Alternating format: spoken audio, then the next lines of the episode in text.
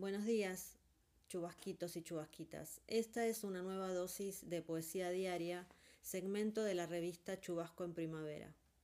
Voy a leerles un poema del libro Esquelas de Juan Solá.